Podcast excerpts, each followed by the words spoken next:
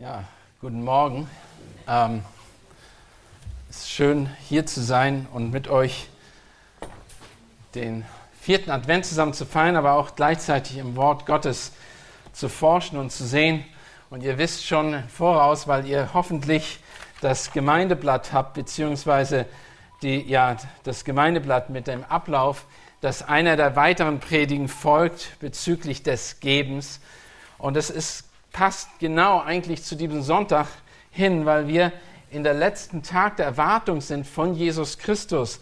Weihnachten steht vor der Tür, ein Fest, an dem wir alle an die Geburt Jesu Christi erinnert werden. Jetzt fragt ihr euch natürlich, was hat das mit Geben zu tun?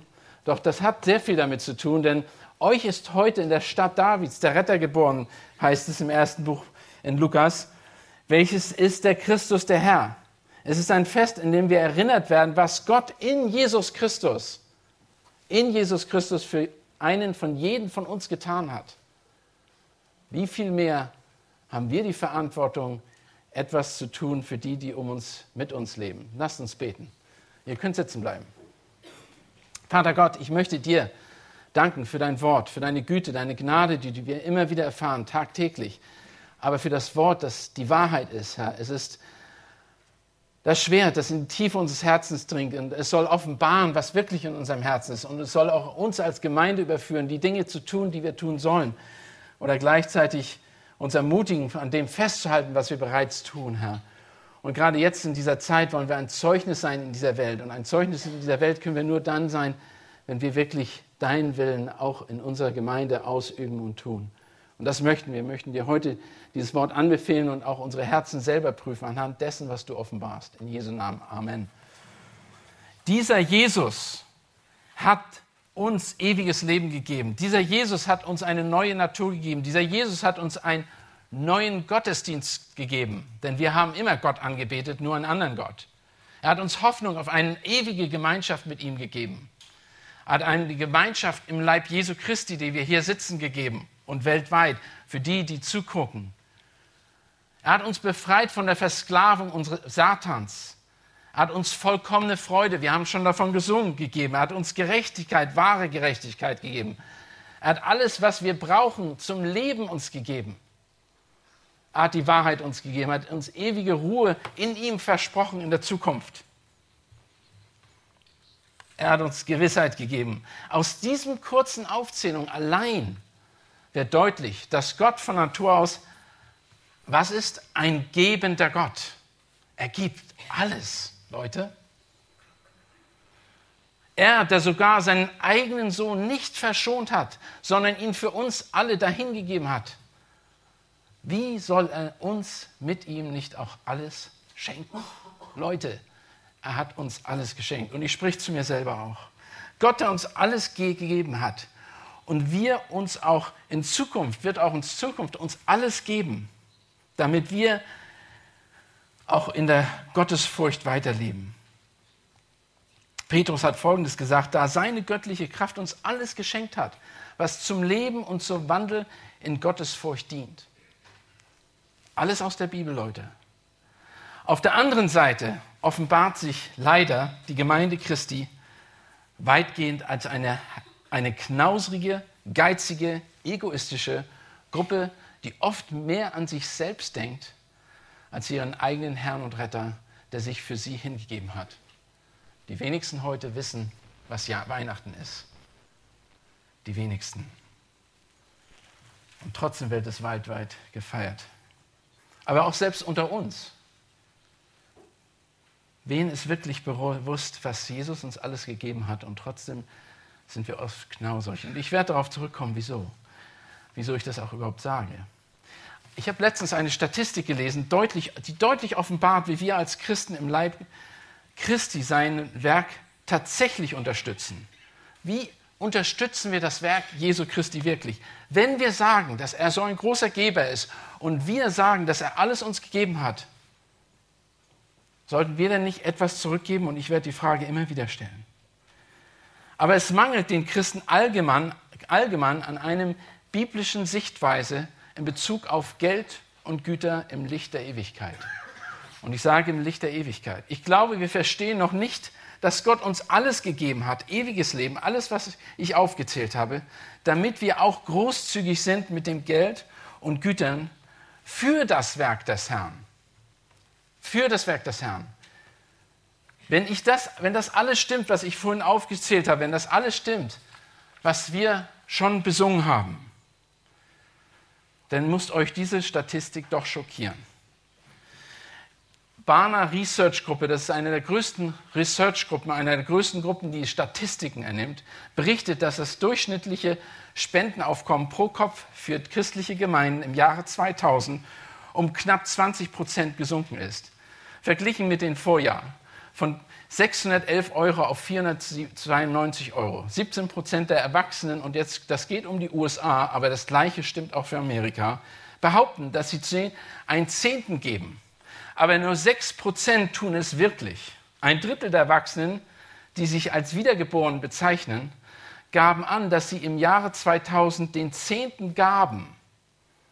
Aber ein Vergleich des Haushaltseinkommens mit der tatsächlichen Spendenmenge offenbarte, dass, sie, dass nur eine, einer von acht, also zwölf Prozent aller nach eigenem Bekenntnis wiedergeborenen Christen das wirklich taten. Sie sagten es, Tatsache ist aber, wenn man die Gehälter sieht, dass sie es nicht getan haben. Nur 12 Prozent von den 100 Prozent haben es tatsächlich getan. Jüngere Erwachsene spenden noch seltener Geld an Gemeinden. Tatsächlich gaben 23 Prozent der Christen im Jahre 2000 überhaupt nichts was einen Anstieg der Nichtspender um 40 Prozent bedeutet. Das habe ich aus einem Buch genommen, das auf Deutsch übersetzt worden ist, Geld, Besitz und, im Ver Geld, Besitz und Ewigkeit bei Randy Alcon. Diese Statistik hat mich tatsächlich schockiert. Aber ich, das spiegelt wieder, was ich im Allgemeinen in den Gemeinden in Deutschland und der Schweiz erlebe. Und natürlich auch in den USA. Die Gemeinden beschweren sich immer wieder, dass es ihnen geistlich nicht gut geht. Es geht ihnen geistlich nicht gut. Keine heranwachsenden Leiter haben sie. Sie bemängeln, dass sie nicht genug Lehre haben, nicht genug Ausbildung haben. Aber zur gleichen Zeit wollen sie ihre Leiter und Lehrer finanziell gar nicht oder nur wenig unterstützen. Ich kenne viele Gemeinden in Deutschland, die 700 und mehr Mitglieder haben, die haben einen vollzeitlichen Mitarbeiter. Ich kann ja noch nicht mal ein Haus unterstützen, das so viele Leute reinkriegt mit einem Mitarbeiter. Das ist unmöglich. Aber das ist die Art und Weise. Könnte es vielleicht sein, dass es in dem Bereich einen direkten Zusammenhang gibt, dass die Gemeinden so schwach sind, weil sie einfach falsche Sichtweise über Geld und Güter in dieser Welt haben? Kann das sein? Weil sie auch deshalb ihr eigenen Leiter nicht richtig unterstützen, kann das damit zusammenhängen, dass die geistliche Schwäche der Gemeinde heutzutage auch daran liegt, dass sie falsch mit dem umgehen, was Gott ihnen gegeben hat, damit sie es für den Herrn einsetzen. Ich bin davon überzeugt, dass das eine, eine schwerwiegende Rolle spielt. Und ich werde noch mehr dazu sagen heute. C.S. Lewis hat recht, wenn er sagt, wer Gott und alles hat, hat auch nicht mehr als einer, der nur Gott hat. Versteht ihr? Ist es nicht so, wir wollen alles haben und haben doch nicht mehr als jemand, der seine Genügsamkeit in Gott hat? Und ich glaube, darin liegt das Problem. Wir wollen Gott und alles andere und vergessen dabei, dass Gott alles ist. Jesus Christus ist alles. Er hat uns alles gegeben. In diesem gleichen Buch sagt der Autor Folgendes. Wir suchen in der Bibel nach Trost. Keine finanzielle Anweisung suchen wir da. Wenn wir etwas über Geld erfahren wollen, neigen wir eher dazu, zum, zum Wall Street Journal zu gehen oder die Frankfurter Allgemeine oder was immer. Die Bibel soll sich mit dem beschäftigen, was geistlich und himmlisch ist. Geld ist materiell und irdisch. Die Bibel ist religiös. Geld ist säkulär.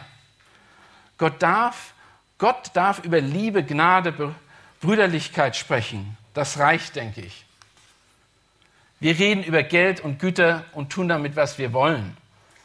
Wie kann es, wie kann es der Autor und Herausgeber der Bibel rechtfertigen, dass er doppelt so viele Verse, 2350 Verse dem Thema Geld widmet, also mehr Bibelverse dem Geld widmet als Glauben und Gebet zusammen.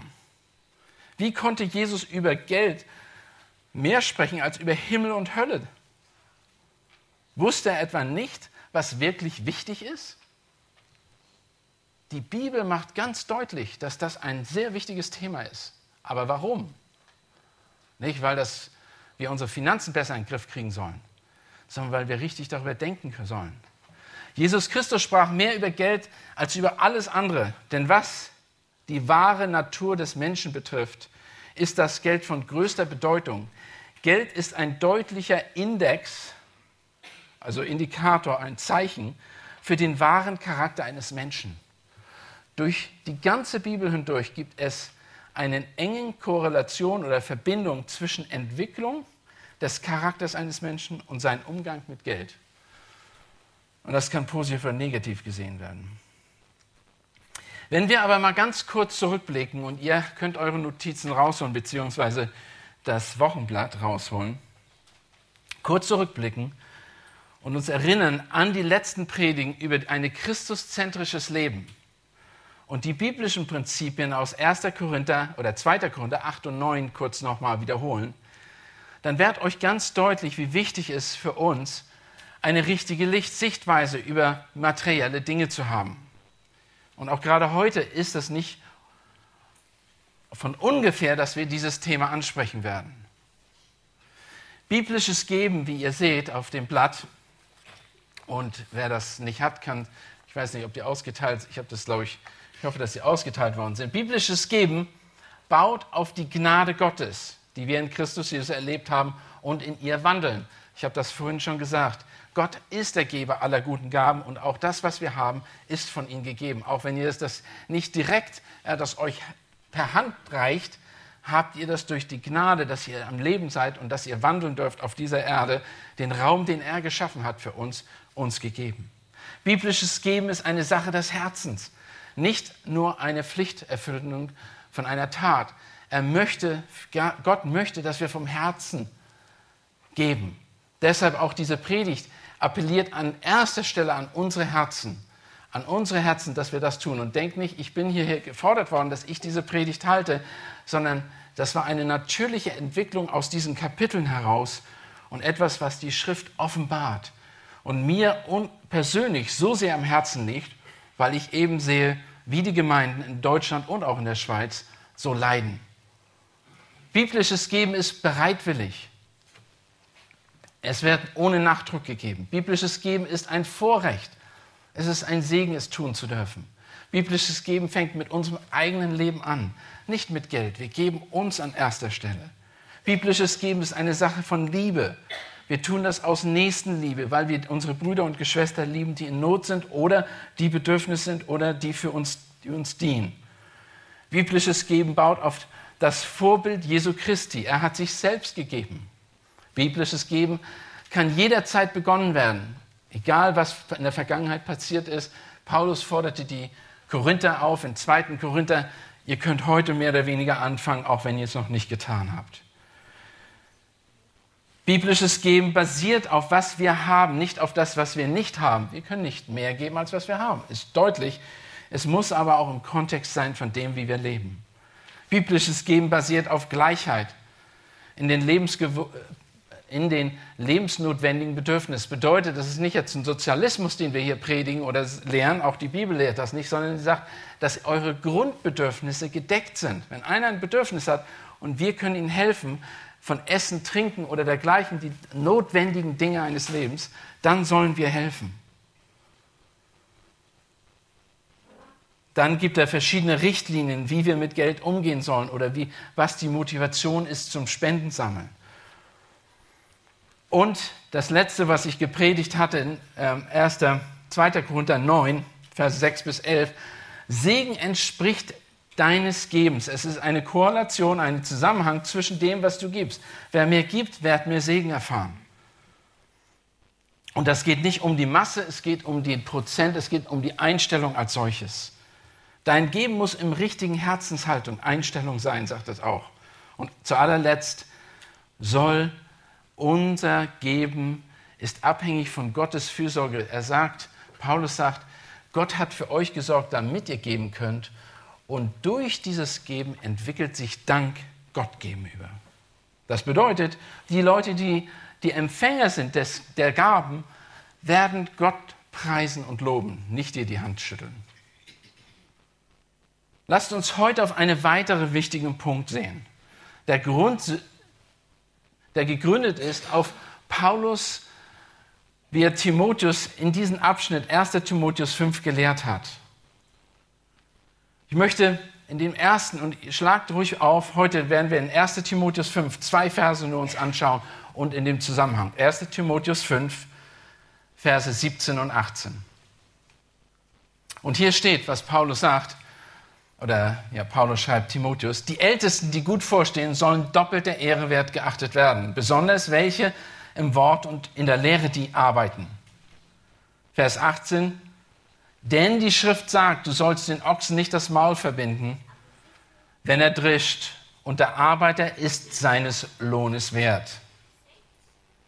Ich möchte heute eine weitere Botschaft bringen über die richtige christozentrische Haltung zum Geben. Mein Ziel ist es für euch, dass ihr dem die Ehre gibt, dem sie gebührt. Dem die Ehre gibt, gibt, dem sie gebührt. Und zwar erstens den Ältesten und vor allem denen, die im Wort und in der Lehre dienen. Zweitens allen denen, denn die Arbeiter sind ihres Lohnes wert. Also, ein christozentrisches Leben gibt dem, dem Ehre gebührt. Und das ist, was die Schrift ganz deutlich sagt und lehrt. Den Ältesten und vor allem denen, die im Wort und in der Lehre dienen. Wer ist hier überhaupt gemeint mit Ältesten? Wir haben, sprechen immer viel von Ältesten und diese Predigt ist nicht nur an Älteste gedacht, die ist tatsächlich an uns Gemeindeglieder gedacht. Mit Ältesten sind die Männer gemeint, die in der Leitung der Gemeinde stehen. Älteste ist ein allgemeiner Ausdruck, der sich auf die bezieht, die Aufseher genannt werden können oder die Pastoren, Hirten, Aufseher sind. Der Ausdruck Pastor und Hirte betont mehr ihre hirtendienstliche Funktion, wobei ein Aufseher betont mehr seine Autorität natürlich, aber ein Ältester wird, geht vor allem auf seine Reife, wird hier angespielt, seine Reife. Dieser Abschnitt setzt voraus, dass solche Ältesten für eine Aufgabe qualifiziert sind. Und der ganze erste Timotheusbrief ist ein Pastoralbrief. Und im Kapitel 3 baut er darauf auf, dass ein Ältester qualifiziert sein muss. Wir haben das gerade praktiziert, indem wir vor kurzem erst Theo, Pastor Theo eingesetzt haben, Theo Friesen. Unsere Ältesten, unsere Pastoren sind Johann Friesen, Alex Arzer und Theo Friesen. Diese Männer sind qualifiziert und haben sich als solche in den letzten Jahren oder letzten Monaten offensichtlich erwiesen. Über solche Männer sagt Paulus, sie sollen gut vorstehen, sie sollen ihre Arbeit gut tun. Das ist natürlich ziemlich allgemein. Was bedeutet es, eine Arbeit gut zu tun? Was sollen sie gut tun? Und das ist wichtig für uns. Als erstes sollen sie die Charaktereigenschaften eines Ältesten haben aus Kapitel 3.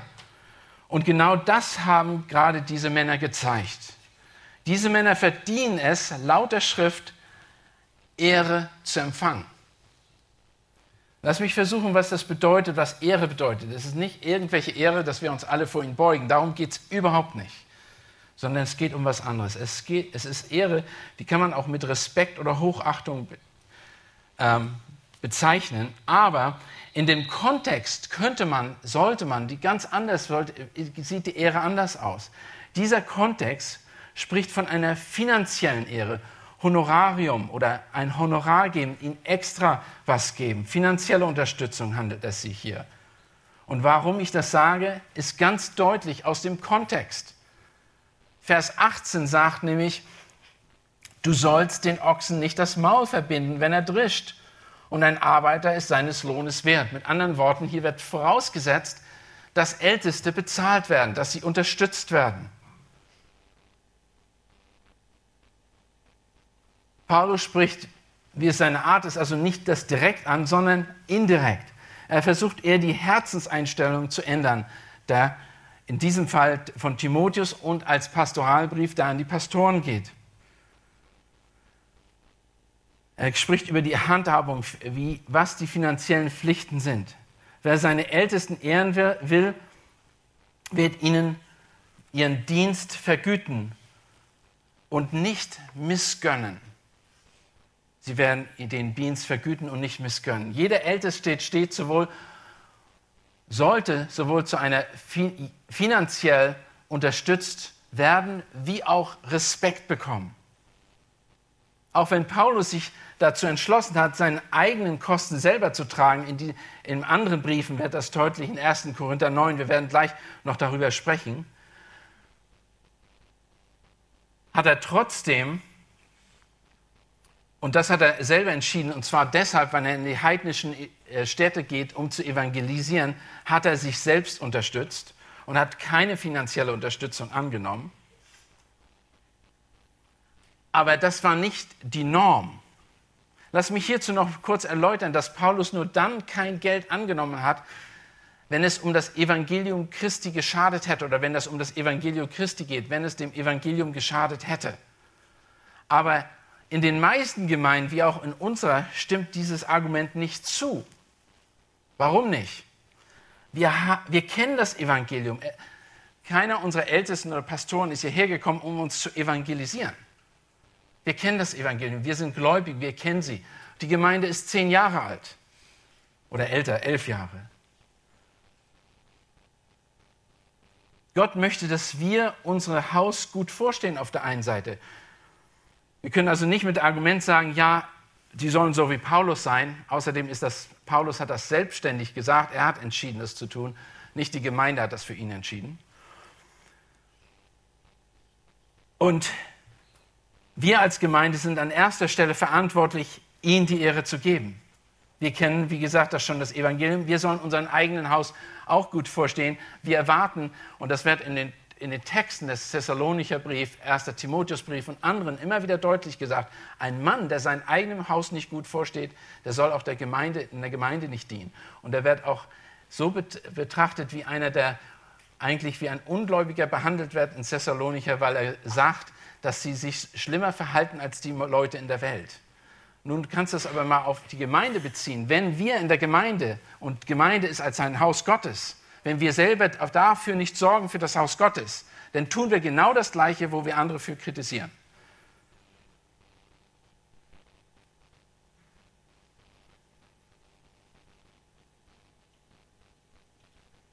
Also, wenn wir sagen oder das Argument bringen würden, dass Paulus auch keine Unterstützung angenommen hätte, wäre es eine billige Ausrede, weil wir einfach dafür, dass wir nicht geben wollen.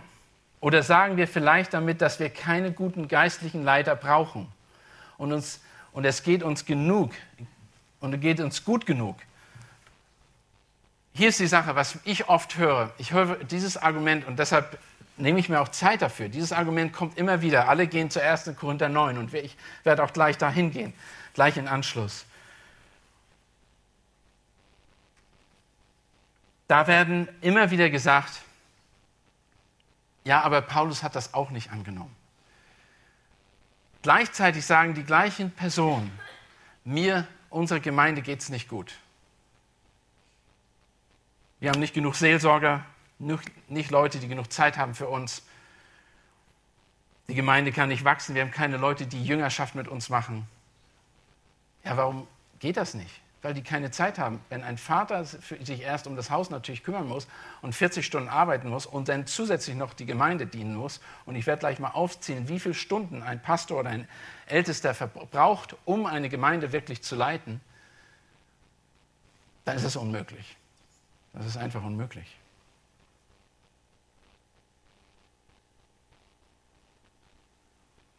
Tatsache ist, dass es den Gemeinden in Deutschland wirklich nicht gut geht und wir sie brauchen. Und wir gehören wir brauchen genauso viel Männer, die vollzeitlich in der Lage sind, vollzeitlich zu dienen. Wie gesagt, wenn einer neben sein, den Gemeindedienst noch arbeiten muss, 40 Stunden, um Brot auf den Tisch zu bringen in seiner Familie, dann ist das eine, einfach eine Überlastung. Und ich sage auch Folgendes, ein, ihr habt natürlich recht, wenn jemand sagt, dass er nicht finanziell unterstützt wird, weil er ja auch noch 40 Stunden arbeiten muss, damit bei seiner, damit er seiner Familie Brot auf den Tisch bringen. Und da kann also die Ältesten können natürlich sagen, die wir kennen, sie haben keine Zeit, um die ganzen Aufgaben der Gemeinde zu bewältigen, weil sie tatsächlich physisch gar keine Zeit haben. Sie sind 40 Stunden äh, bei der Arbeit. Aber ein wirklicher Ältester, wenn wir ihn mal fragen, in einer Gemeinde, der gut vorsteht, nicht jemand, der das nur nebenbei macht, der gut vorsteht, wird ohne weiteres 60 Stunden die Woche gefordert sein. Ohne weiteres 60 Stunden die Woche gefordert sein. Um eine gute Predigt fertigzustellen, braucht man ungefähr 20 Stunden. Ganz normal. 20 Stunden, wenn du wirklich in die Tiefe des Wortes gehen möchtest. Eine tiefgründige Predigt. Ich meine nicht eine, die man aus dem Internet holt. Das meine ich nicht. Sondern die sich erarbeitet worden ist. Weitere 10 Stunden braucht diese Person, braucht der Pastor, um einfach für die Nöte der Gemeinde zu beten. Das ist noch ein Minimum. Das sind noch nicht mal zwei Stunden pro Tag. Dann soll er Jünger zu Jüngern machen, evangelisieren und andere Geschwister für den Dienst zu rüsten. Dann braucht er viel Zeit, Seelsorge, um die Seelsorge der Gemeinde zu äh, tun. Hil den Leuten zu helfen, Kranke besuchen, Geburtstage, Taufen, Beerdigungen, Leitung, Kinderarbeit, äh, Kinderarbeit, äh, äh, Kinderarbeiter anleiten, Jugendarbeiter einleiten, Festtage vorbereiten. Dann hat er guten, einen guten Anteil an Verwaltung für die Anliegen der Gemeinde. Gebäudeverwaltung. Im Gegensatz zu einem von uns, die wir nach der Arbeit uns hinsetzen können und wissen, dass die Arbeit für den Tag vorbei ist und uns in den Sessel setzen können, hat ein Ältester, ein Hirte, sieben Tage, 24 Stunden ist er gefordert, für die Sorgen seiner Gemeinde zu sorgen. Es ist wie eine Mutter mit ihren Kindern, bloß er hat viel mehr Kinder. Und er steht vor Gott laut Hebräer 17, äh, 13, Vers 17 und gibt Rechenschaft für sie.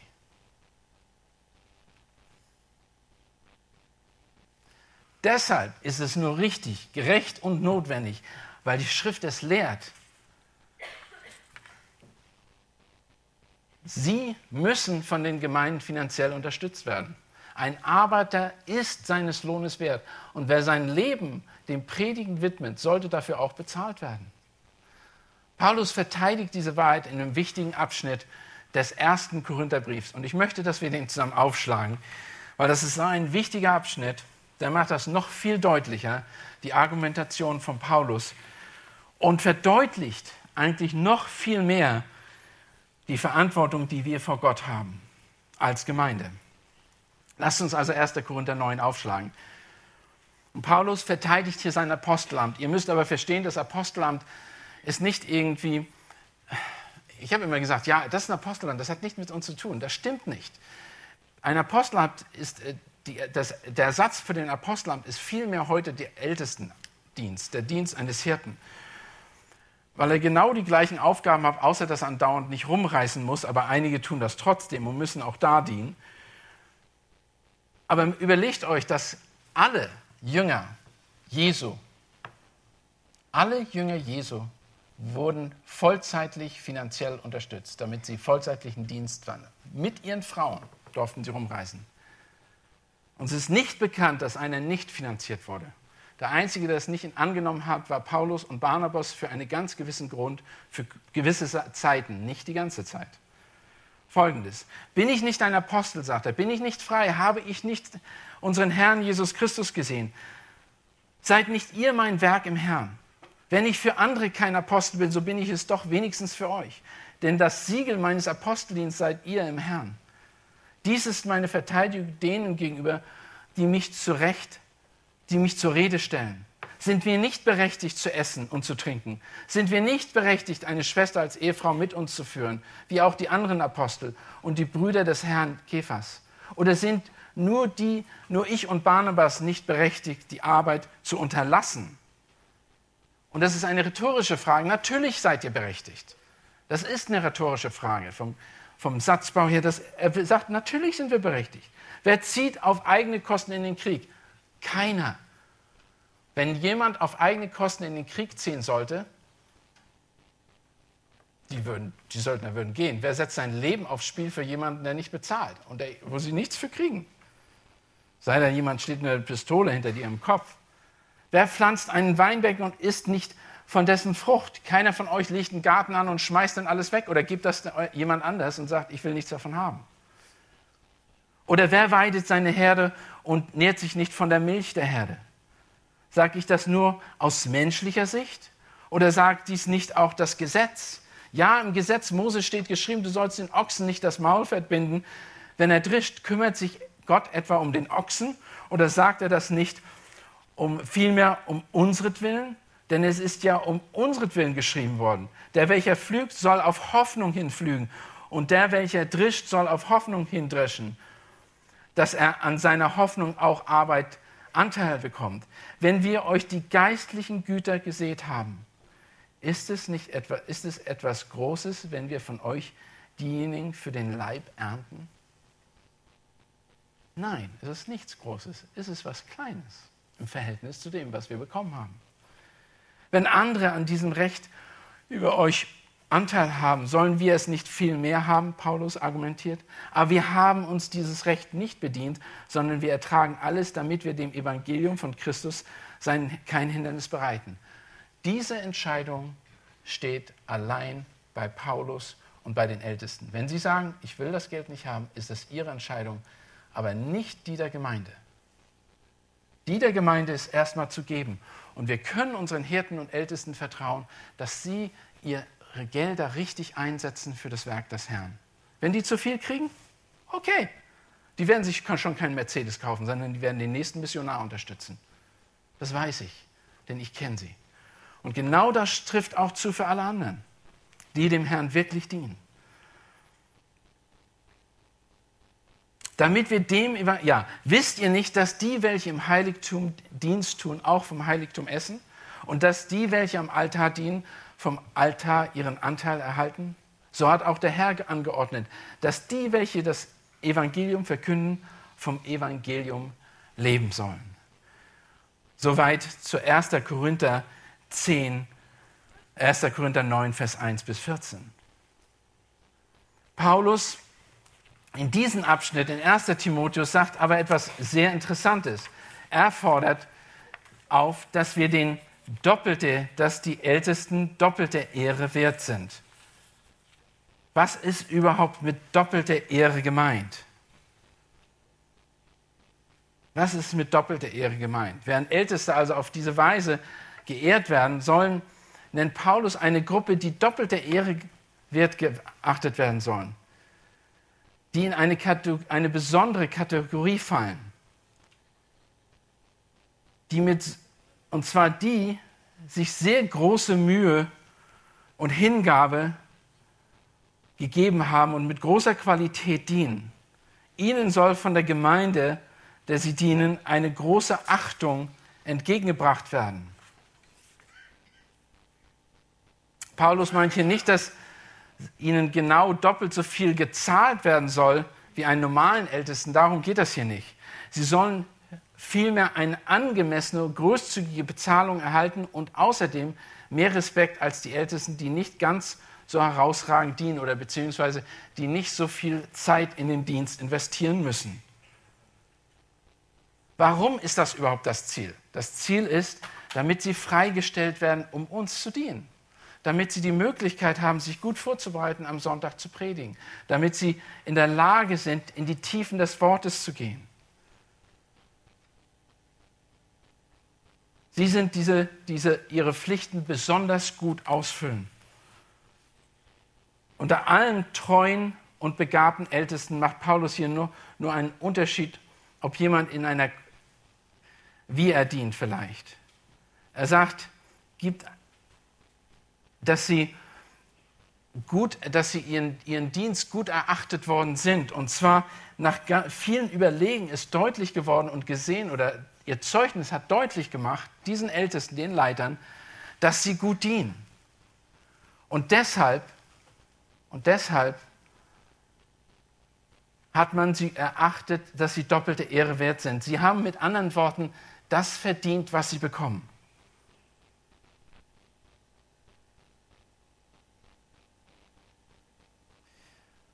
Und ihr Arbeiten, wovon hier die Rede ist in 1 Timotheus 5, Vers 17, wenn die von Arbeit spricht, das ist nicht irgendwelche so Arbeit, die man an der Seite tut, welche am Wort und in der Lehre arbeiten, sondern das sind Leute, die sich verausgabt haben, die sich verausgabt haben, das Wort recht auszulegen. Geht, das, der Zusammenhang ist hier, dass sie bis zur Erschöpfung oder zu Zusammenbruch gearbeitet haben. Sie waren willig, so weit zu gehen. Und die Betonung ist nicht auf die Menge der Arbeit, sondern auf die Mühe, die sie sich machen, um das Wort auszulegen und zu lernen. Sie haben unglaublichen Fleiß eingesetzt, das zu tun. Es ist keine Mittelmäßigkeit. Hier ist nicht die Mittelmäßigkeit die Rede, sondern jemand, der das tun kann. Nun überlegen wir uns doch mal, das ist überhaupt nicht möglich für jemanden, der kurz nach der Arbeit am Samstag sich hinsetzt oder am Freitagabend sich noch hinsetzt und anfangen muss, eine Predigt vorzubereiten. Und wenn er, wenn er das auch am Samstag macht und seine Familie vernachlässigt und am Sonntag erst nach dem Gottesdienst Möglichkeit hat, Zeit mit seiner Familie zu verbringen, dann ist er schon gleich disqualifiziert, weil er seiner Gemeinde nicht, seiner Familie nicht gut vorsteht. Was, wie können wir fordern von Leuten, die von Gemeindeleitern fordern, dass sie sich opfern und nach ihrer Arbeit noch weiter dienen müssen?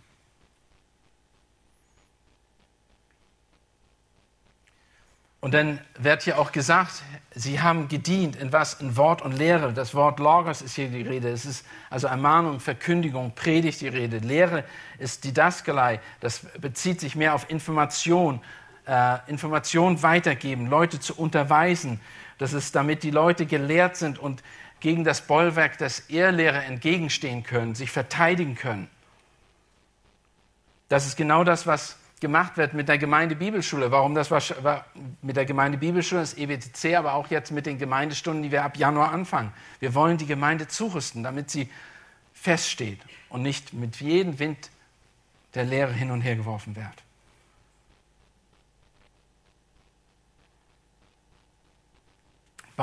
Paulus fordert das von den Leuten heraus, von den Korinthern und wie auch in Timotheus und er fordert ihn auf, das zu lehren. Worauf Paulus also hinaus will, ist offensichtlich. Gott verlangt hier etwas von ähm, der Gemeinde. Wenn wir nochmal, ich möchte jetzt gleich auf den Vers 18 gleich mal zu, äh, wieder zurückgehen, denn dies sagt die Schrift, du sollst den Ochsen, und das ist der Vergleich, der gemacht wird, den Ochsen nicht das Maul verbinden, wenn er drischt. Und wir haben schon gelesen, dass er das nicht geschrieben hat um der Tiere willen, sondern hat das um einer Illustrationswillen uns geschrieben. Und die Illustration ist folgendes, wenn ein Ochse drischt und arbeitet, dann soll er doch essen, oder? Wenn er nicht essen kann, ist er nicht stark, dann kann er nicht drischen, dann ist er unproduktiv, kann nichts erreichen. Genauso ist das, dieses Bild auf den Ältesten bezogen, wenn wir, wenn wir einen Arbeiter, der seines Lohnes wert ist, nicht versorgen, dann wird auch die Arbeit dementsprechend ausfallen. Korrekt?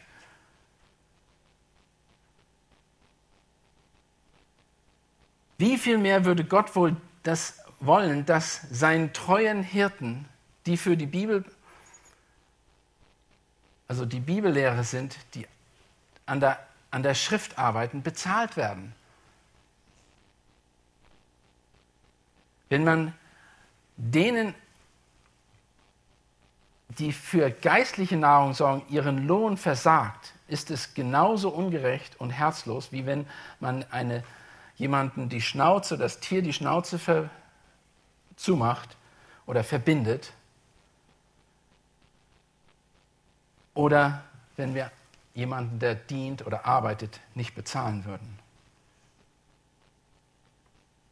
Das ist das Prinzip, was hier hintersteht. Und das ist auch, was mit dem Geben zusammenhängt. Gott möchte, dass wir gebend sind. Und eine ganz interessante Stelle finden wir in 1. Lukas, nicht in 1. Lukas, in Lukas 10. Und ich möchte, dass ihr die aufschlagt kurz, Lukas 10, die noch verdeutlicht, wie Jesus selber darüber denkt. Jesus hat grundsätzlich erwartet, dass die Leute, die, ihn, die, die für ihn in den Dienst stehen, dass sie versorgt werden. Er hat nicht erwartet, dass sie noch neben dem Dienst arbeiten gehen müssen, um für sich selber aufzukommen. Nein, er hat erwartet, dass sie versorgt werden von denen, denen sie dienen. Und er hat das ziemlich drastisch sogar gesagt, in einer ganz, ich glaube, sehr deutlichen Weise. Vers Kapitel 10, Lukas 10, Vers 1. Danach aber bestimmte der Herr noch 70 andere und sandte sie zu je zwei und zwei vor sich her in alle Städte und Orte, wohin er selbst kommen wollte. Er sprach nun zu ihnen, die Ernte ist groß, aber es sind wenige Arbeiter. Darum bittet der Herr die Ernte, der Ernte, dass er Arbeiter in seine Ernte sende. Geht hin, siehe, ich sende euch wie Lämmer mit mitten unter die Wölfe. Tragt weder Beutel noch Tasche noch Schuhe und grüßt niemanden auf dem Weg. Wo ihr aber in das Haus hineingeht, da sprecht zuerst Friede diesem Haus. Und wenn dort ein Sohn des Friedens ist, so wird euer Friede auf ihm ruhen. Wenn aber nicht, so wird er zu euch zurückkehren. In diesem Haus aber bleibt und esst und trinkt das, was man euch vorsetzt. Denn der Arbeiter ist seines Lohnes wert geht nicht aus seinem Haus hinaus oder in ein anderes. Und wenn ihr in eine Stadt kommt und sie euch aufnehmen, da esst und was euch vorgesetzt wird und heilt die Kranken, die dort sind und sagt zu ihnen, das Reich Gottes ist nahe zu euch herbeigekommen. Wenn ihr aber in eine Stadt kommt und sie euch nicht aufnehmen, da geht auf ihre Gassen hinaus und sprecht. Auch den Staub, der sich aus euren Stadt an uns gehängt hat, streifen wir ab gegen euch. Da sollt ihr wissen, dass das Reich Gottes nahe zu euch herbeigekommen ist. Ich sage euch aber, es wird Sodom und an dem jenen Tag erträglicher gehen als dieser Stadt. Ziemlich deutlich. Jesus hat angenommen und vorausgesetzt, dass seine Arbeiter, die er aussendet in den Dienst, so unterstützt werden, dass sie davon leben können während sie im Dienst stehen. Er hat nicht angenommen, dass sie noch zusätzlich arbeiten gehen müssen. Und er hat das so weit getragen und gesagt, wenn das Evangelium abgelehnt wird, ist das so schlimm. Ja, das ist deutlich, dass sie verworfen werden und ewige Verdammnis auf ihn ruht. Aber hier wird nur deutlich, dass selbst Jesus so dachte. Jesus hat erwartet, dass die Männer, die für ihn in den Dienst gehen, auch unterstützt werden. Auch unterstützt werden.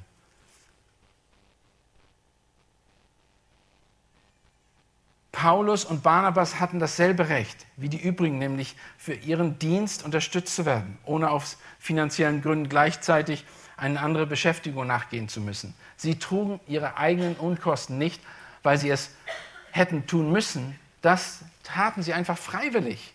Das wird deutlich.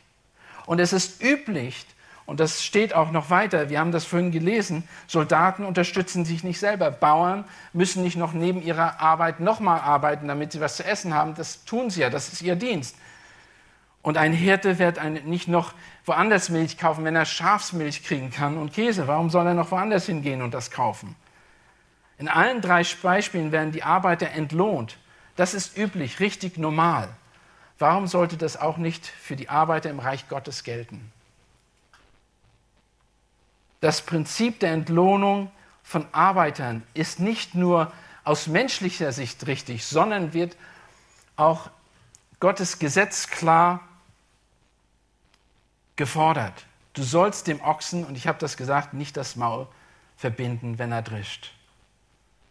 Wer pflügt und wer drischt, soll dieses in der Hoffnung auch tun dürfen. Er hat seinen Anteil dran. Wenn der Arbeit des Herrn angestellt ist, soll gut entlohnt werden. Es soll nicht mit zweierlei Maß gemessen werden, sondern Prediger, Missionare und andere Arbeiter im Reich Gottes sollen nicht weniger verdienen als diejenigen, die weltliche Jobs angehen. Wir sollen die geistlichen Arbeiter so großzügig wie möglich entlohnen. Das ist etwas, was deutlich wird. Ich habe das. Wir sollen. Was ist das für ein Zeugnis, wenn die Arbeiter, die im christlichen Werk dienen, wie ich das weiß von einem Pastor, der konnte nicht mal die Versicherung seiner, seiner Familie bezahlen. Konnte er nicht. Er hat nur die Versicherung, was die ihm gegeben haben von der Gemeinde, für ihn persönlich konnte er bezahlen, aber für seine Frau und seine Kinder nicht. Bis jemand darauf gekommen und das gehört hat und daraufhin haben die natürlich das gemacht. Der Punkt ist aber, wie kann sowas geschehen? Wie kann sowas geschehen?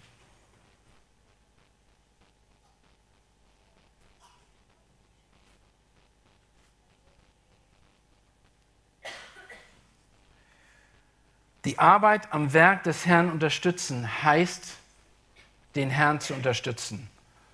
Gott beschenkt seine Kinder über alle Maßen. So habe ich angefangen. Paulus erinnert die Korinther daran und auch hier in 1. Timotheus daran, dass sie keinen Mangel an irgendeiner Gnadengabe haben. Petrus spricht, dass seine göttliche Kraft uns alles geschenkt hat, was zum Leben und zum Wandel in der Gottesfurcht dient.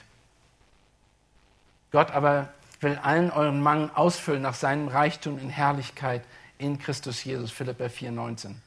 Gottes Kinder sollen die Freizügigkeit ihres Vaters widerspiegeln.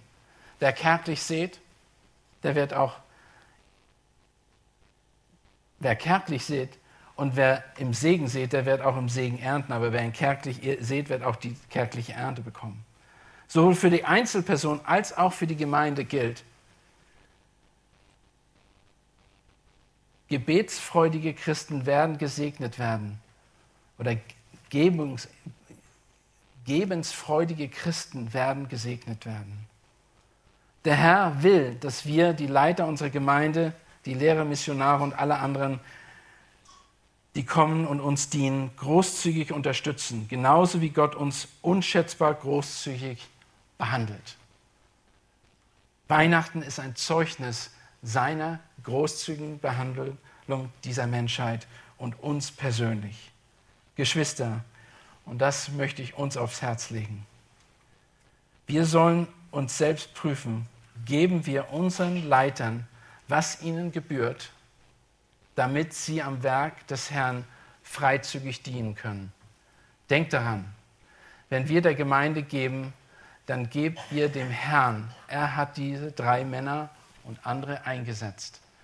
Leute, für mich ist das eine wichtige Botschaft deshalb, weil ich weiß, und ihr habt das letzten Wochen gehört, dass diese Gemeinde im Moment im Verzug ist mit fast 5000 Euro für die Leiter unserer Gemeinde, die sie hätten bekommen sollen und nicht bekommen haben. Und ich wünsche und hoffe, dass wir genauso freizügig mit ihnen umgehen, wie sie ihren Leben uns gegeben haben und geben. Lasst uns gemeinsam beten, aufstehen. Vater Gott, dein Wort ist unseres Fußes Leuchtes. Es gibt auch schwierige Abschnitte, auch dieser ist nicht einfach. Vor allen Dingen, weil wir sehen, Herr, du hast uns so übermäßig beschenkt. Herr, und dafür danke ich dir und die Prinzipien stehen immer noch fest. Wir sollen aus einem Herzen, aus vom Herzen her geben, mit Freude geben, freizügig geben. Aber du sagst auch uns, die wir im Dienst des Evangeliums stehen, des Wortes Gottes, dass wir einander ermahnen und in Liebe ermahnen sollen und aufbauen sollen. Herr, dass diese Botschaft, Herr, tief in unser Herz geht, das weiß ich, Herr.